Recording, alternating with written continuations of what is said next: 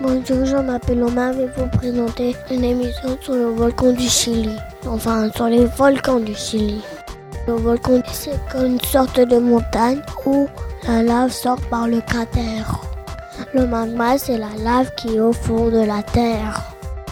Il y a des volcans sur tous les continents. Il y a aussi des volcans dans l'eau et sur d'autres planètes. Au, Chili, il y a environ 3000 volcans et il y a la plus grande chaîne des volcans du monde. Il y a Olos del Salado, un des plus hauts volcans au monde. Il se trouve sur la frontière entre l'Argentine et le Chili, au sud du désert d'Atacama. Il y a 5 cratères et peu de neige. Deux Polonais en 1937 étaient les premiers à monter sur ce volcan-là. Il y a plusieurs dangers. Le vent, l'altitude, le froid, la soif.